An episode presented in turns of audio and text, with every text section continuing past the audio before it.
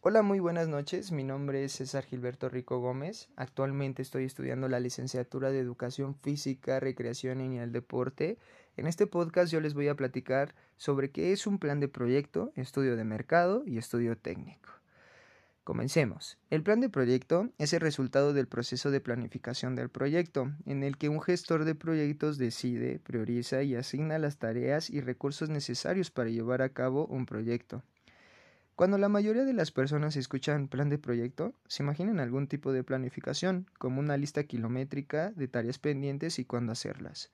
Un buen gestor de proyectos desarrolla un plan que abarca todos los aspectos del proyecto, desde el problema que pretende resolver hasta el alcance del proyecto, las entregas, los riesgos y las dependencias.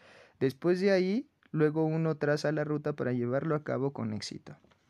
El estudio de mercado te permite conocer cuántos individuos o empresas desarrollan la actividad económica que pretendes desarrollar con tu proyecto productivo, ya sea la producción de un bien o la prestación de un servicio, así como sus especificaciones y el precio que el público está dispuesto a pagar por él. Para realizar un análisis de mercado solo necesitamos de cuatro puntos muy sencillos. El primero, analizar la oferta, qué tanto se produce o presta el servicio que quieres desarrollar. El segundo, analizar la demanda, cantidad de personas que lo compran o hacen uso de él mismo. El tercero, análisis de precios, establecer el precio de acuerdo al mercado al que se orienta el producto o servicio. Y por último, el cuarto, el análisis de comercialización, que es el que consiste en establecer cómo se hace llegar un bien o un servicio al consumidor con los beneficios obviamente de tiempo y lugar.